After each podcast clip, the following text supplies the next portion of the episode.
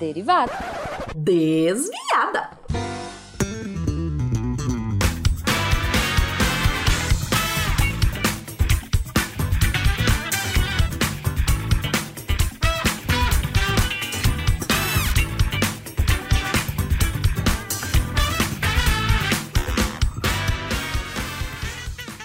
Bom horário, pessoal! Aqui é a Debbie Cabral, editora do portal, e atualmente a desviada responsável pela leitura de e-mails e comentários nos posts. Vamos pro SciCast! SciCast 396, a descoberta do Brasil, entre aspas. Fernando Máfia comentou, ah, poderiam convidar o Reinaldo José Lopes e fazer o episódio Brasil 1499. Uh, e aí o William Spengler, maravilhoso, responde: o livro dele tem uma leitura bem agradável, aliás. Um, Guilherme Dinenbier uh, comenta: O que aconteceu em 2 horas, 2 minutos e 38 segundos? Guilherme, eu fui lá, né, olhar de novo o que tinha acontecido nesse horário e deve ter sido algum problema na edição mesmo, que fez um. Tem tipo uma sonorização ao final, né? Como se fosse entrar uma música e não entra. Mas com certeza foi só um probleminha de edição, tá bom? Fernando Máfia de novo, participando da campanha sobre o podcaster favorito da Jujuba, como William Spengler é foda! O cara é muito bom. E aí, a Débora aqui faz coro, eco, porque eu amo o Will. Eu amo, de paixão. É um cara que eu sou fã. Ele é muito maravilhoso, ele é muito gente boa, ele é muito cabeça boa, ele é muito inteligente. Eu, eu sou fã. Sou fã, não posso falar que eu sou fã número um, porque eu sei que ele tem muitos fãs, mas eu sou muito fã do Will. Muito fã do Will. Edson Gonçalves. Oi, galerinha do SciCast! Ainda nem ouvi o podcast, parei na introdução do Fencas. Faz tempinho que quero pedir isso pra vocês. Teria como vocês colocarem, junto com as referências e indicações, as músicas tocadas no episódio? Não encontrei nesse aqui e queria conhecer a canção que tocava ao fundo da introdução. Valeu! E aí o Fernando Máfia complementou. Boa ideia, vale também para os áudios entre os capítulos. Esse áudio entre os capítulos a gente chama de vírgula. É, eu comentei com os editores e eles falaram que isso é fácil de fazer. Então, tomara que a gente consiga fazer isso daqui para frente, beleza? Muito obrigada pela sugestão, Edson e Fernando. E aí, vamos para o SciCast 398, Teoremas de Shannon. Um, Guilherme Gondin comentou. Já existe a teoria quântica de computadores, em que um bit pode ser representado por sobreposição de estados, estados.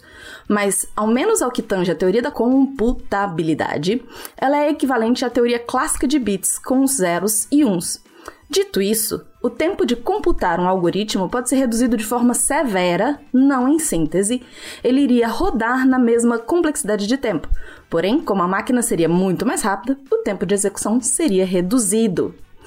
Lennon Bianco Hunk que legal esse episódio! Fico de cara quanta gente genial já pisou nessa terra e não ficamos sabendo. Eu nunca tinha ouvido falar dele e já me identifiquei. Eu confesso que eu também não tinha ouvido falar dele, Leno. Adoro, adoro esses episódios. Um, e aí o Lennon continua aproveitando. Tem um vídeo muito legal sobre informação, que inclusive dialoga com aquela ideia de será que a informação máxima, bits aleatórios, que o Pena comenta que devem ser verificados um a um, realmente é informação? Vale a pena dar uma olhada. E aí ele coloca o link para vocês. E aí ele complementa. Na verdade é na sequência. Vejam todos. e tem o link lá para vocês. Eu adoro porque o Lennon, ele participa o tempo todo, todos os casts. E aí ele coloca material extra pra gente. Obrigada de coração, Lennon. Acho que enriquece demais, demais, demais um, a discussão. Eduardo Dias. Sempre que falam do mestrado em álgebra booleana, eu lembro do professor da graduação dizendo que hoje em dia ele não seria aceito pelas regras atuais. Muito bom podcast. E o Diogo Bob colocou: Esse sidecast de booleano um dia sai! cobrem, cobrem! Vamos pro spin agora. Uh, o spin foi. Tem, vai ser um, um, uma discussão um pouco longa, mas eu acho ela muito importante e muito boa. No spin 1067, o crescente ambiente de polarização e as eleições vindouras do Marcel Vitorino, teve um comentário do Guilherme Almeida que diz. Oi, Marcel, tudo bem? Não quero ser, desrespe... ser desrespeitoso, mas não entendi seu spin. Você reclamou da polarização das eleições de 2018 como se o maior problema naquele ano fosse esse. Não acredito que houve extremos dos dois lados. A disputa foi entre Radar, um professor de centro-esquerda, e Bolsonaro, um homofóbico e proto-fascista sumido. Sem expressar do jeito que você se expressou, se expressar do jeito que você expressou, faz parecer que quem era contra Bolsonaro era tão extremo quanto ele. E não foi bem assim. Quando nós, digo nós porque me incluo na oposição ferrenha ao atual presidente, dissemos que esse seria o pior governo da história recente, não falava, nós falávamos sério. E como você pode ver pelos espinhos dos seus colegas, é exatamente isso que está acontecendo. A ciência, como um todo, vem sendo desmontada, a Amazônia e o Cerrado estão pegando fogo, milhares de pessoas morrem de Covid por dia e vivemos uma desvalorização do real cada dia maior e o governo age como se toda essa situação não fosse exatamente um problema. Dizer que, abre aspas, todo extremo é ruim é um argumento mais preguiçoso do que debate, do debate político, pois não explica nada e coloca tudo no mesmo balaio. E aí o Marcel respondeu: Oi, Guilherme, tudo bem? De maneira nenhuma você está sendo desrespeitoso, e toda discussão com argumentos é o que precisamos ter quando falamos de política ou de qualquer outro assunto. Na verdade, tenho que te agradecer pela contribuição, por trazer um ponto de vista diferente e por enriquecer a discussão sobre o tema. Quando reclamei da polarização de 2018, estava me referindo aos excessos. Não sei quanto a você, mas eu vi muitos excessos dos dois lados.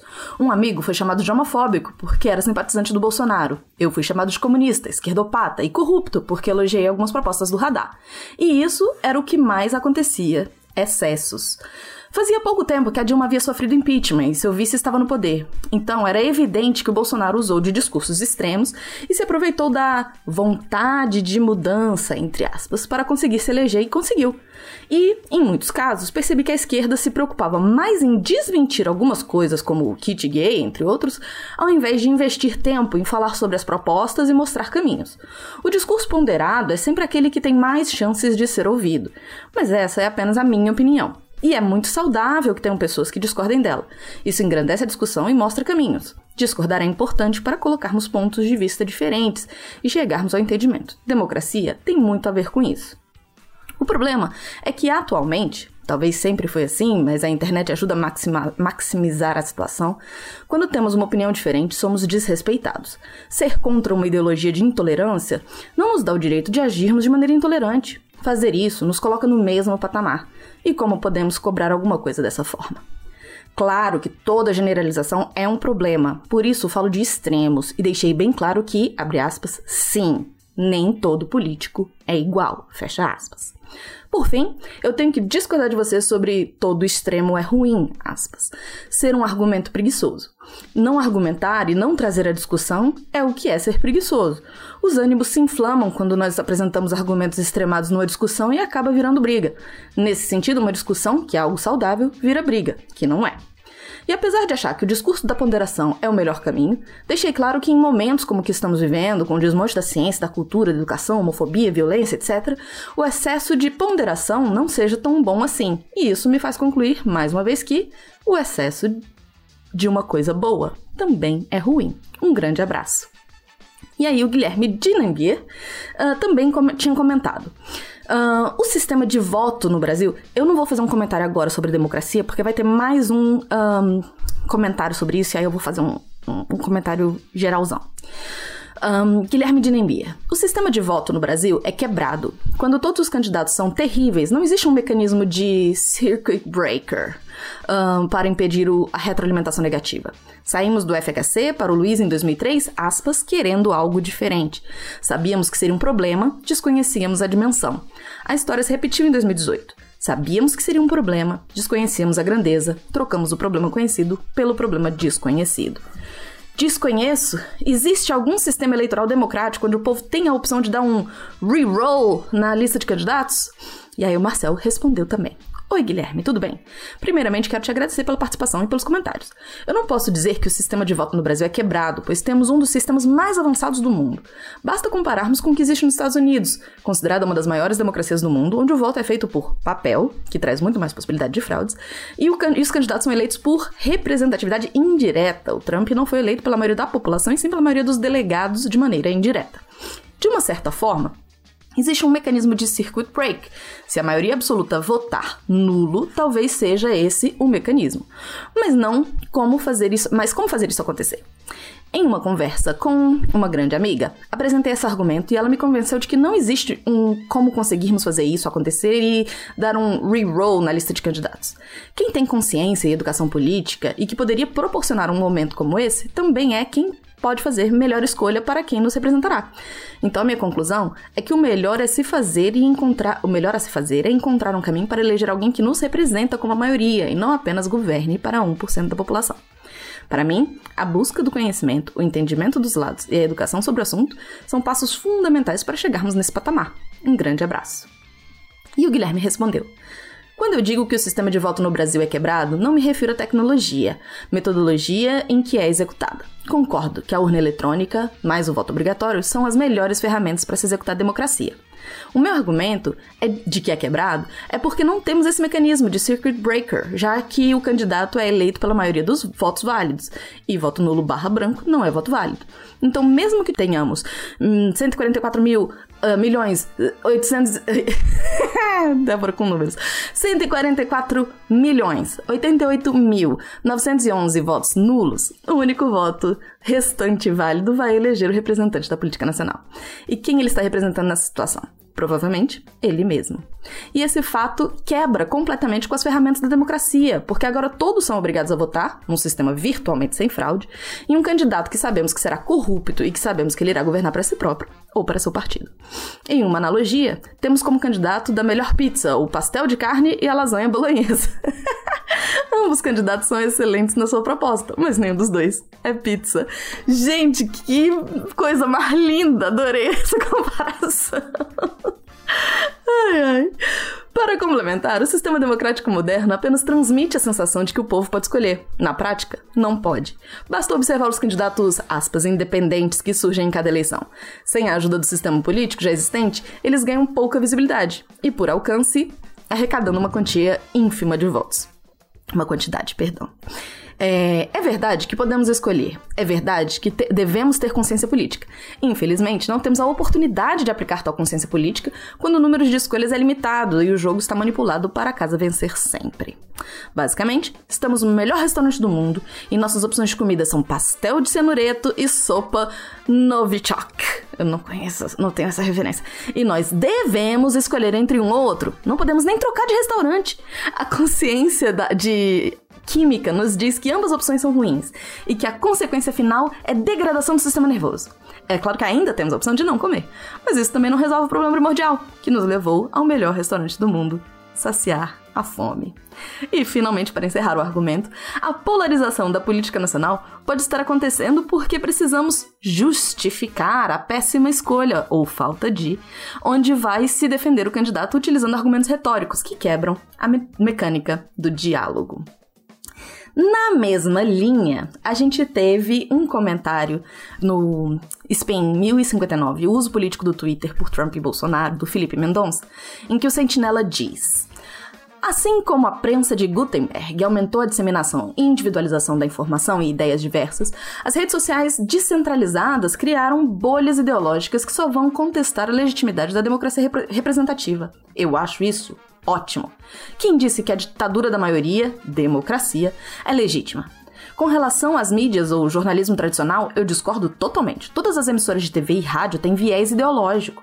Claro, ao ponto de fala dos, dos influenciadores políticos serem divulgadas, analisadas e criticadas. Sobre fake news, termo que originou-se nas redes sociais, os jornais tradicionais sempre foram e são um dos principais criadores de conteúdo falso, desinformativo e tendencioso. Extrema-direita é um termo vago e arcaico para definir toda orientação política ideológica. Por exemplo, você, de viés claramente de esquerda ou progressista, usa o termo ataca na frase Trump atacou Hillary, uh, Hillary Clinton. Alguém de viés direita ou conservador poderia usar o termo critica na frase uh, Trump criticou Hillary Clinton. E a democracia é liberdade de escolha entre o ruim e o pior. Por isso, democracia representativa não me representa. Eu me auto-represento nas redes sociais, no mercado, etc. Democracia é o maior de todos os sofismas. A verdadeira disputa é o indivíduo contra o Estado.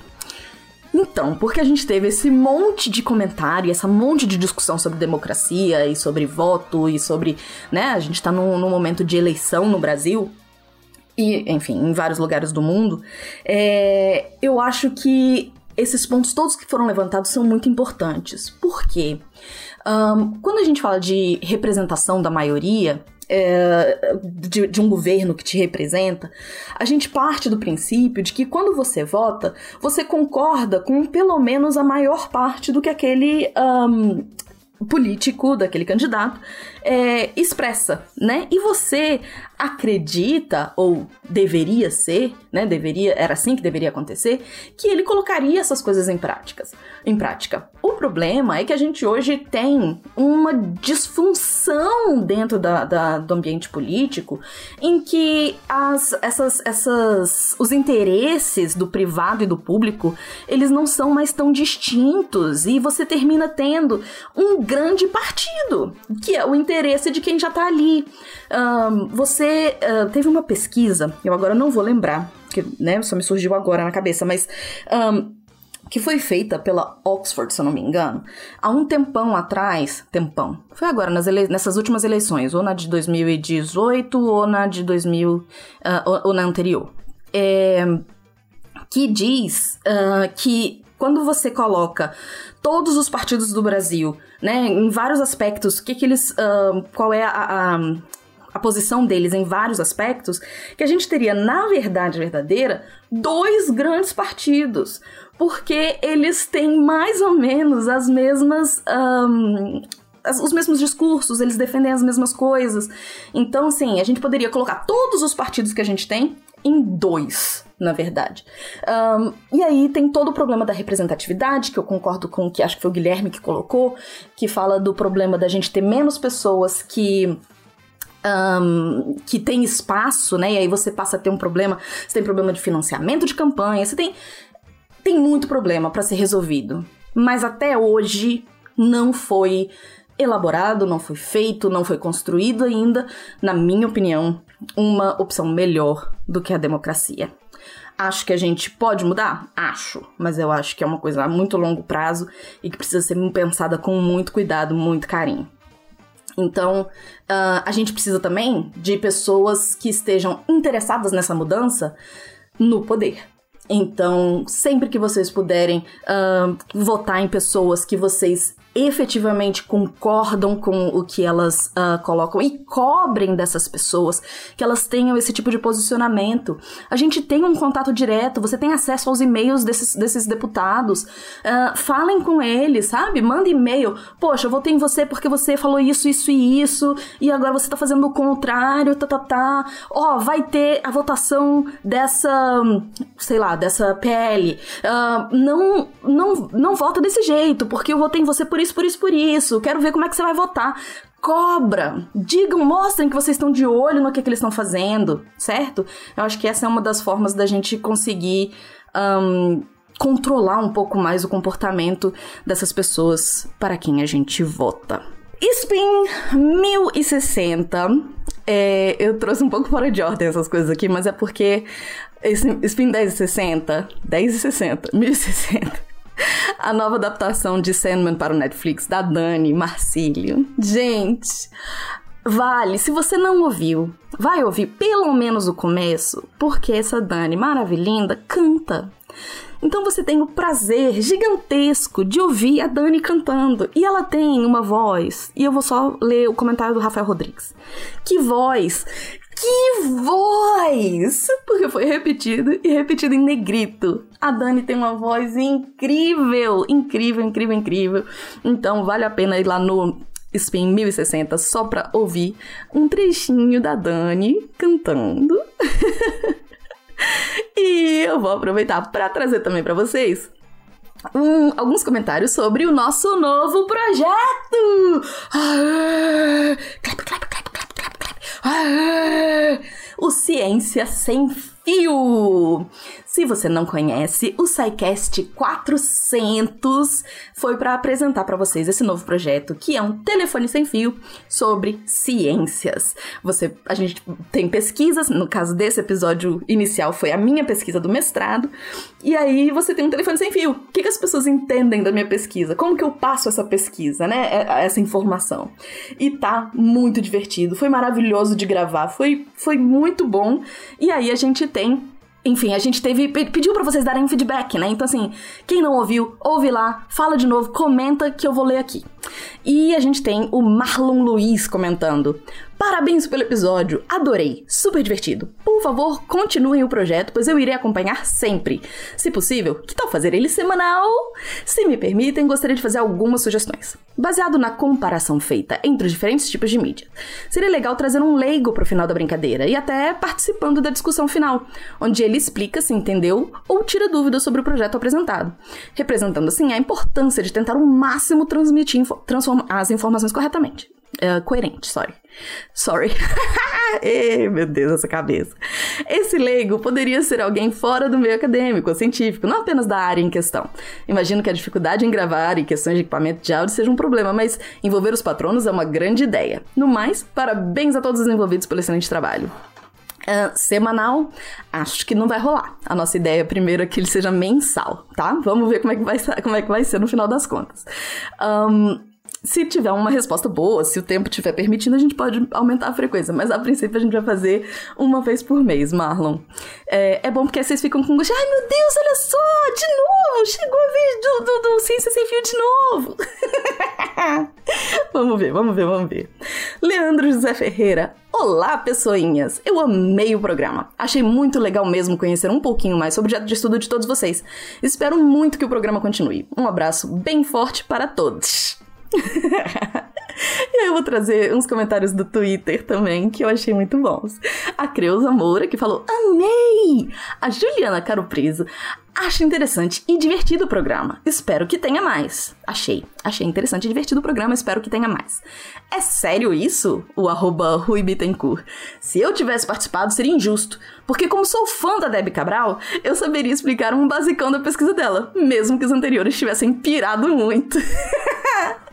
Gente, eu achei esse, esse comentário um elogio tão grande a mim, vocês não têm noção. Eu fiquei muito, muito feliz, muito feliz. A Cristina Verdade colocou: que sacada de vocês! Foi incrível ver vocês se colocarem no lugar do público, tendo a experiência de entender e reproduzir algo fora da, fora da área que dominam. Amei! Sensacional! Vocês se superaram! Por favor, quero mais! Ah, eu quero gritar! Eu quero agradecer muito vocês por esse feedback, porque. Um, é o que dá gás pra gente fazer essas coisas novas e tá sempre inventando e trazendo coisas para vocês. Então, muito, muito, muito obrigada de coração. Se você ainda não ouviu, vai lá ouvir. E por hoje é só. Vejo vocês na próxima. Um beijo. Ah, já esquecendo. Se você quer entrar em contato, numa coisinha menos uh, exposta dos comentários, manda e-mail contato@saicast.com.br. E se você não quiser que eu leia, se quiser só que eu te responda por e-mail, bota lá um comentário em tab, não lê não, tá? Mas assim, me responde aqui e tal, isso. um beijo, gente. Até a próxima.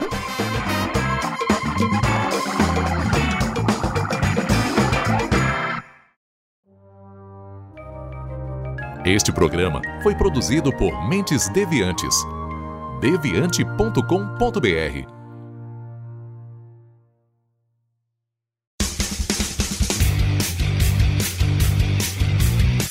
Cortes, edição de podcast.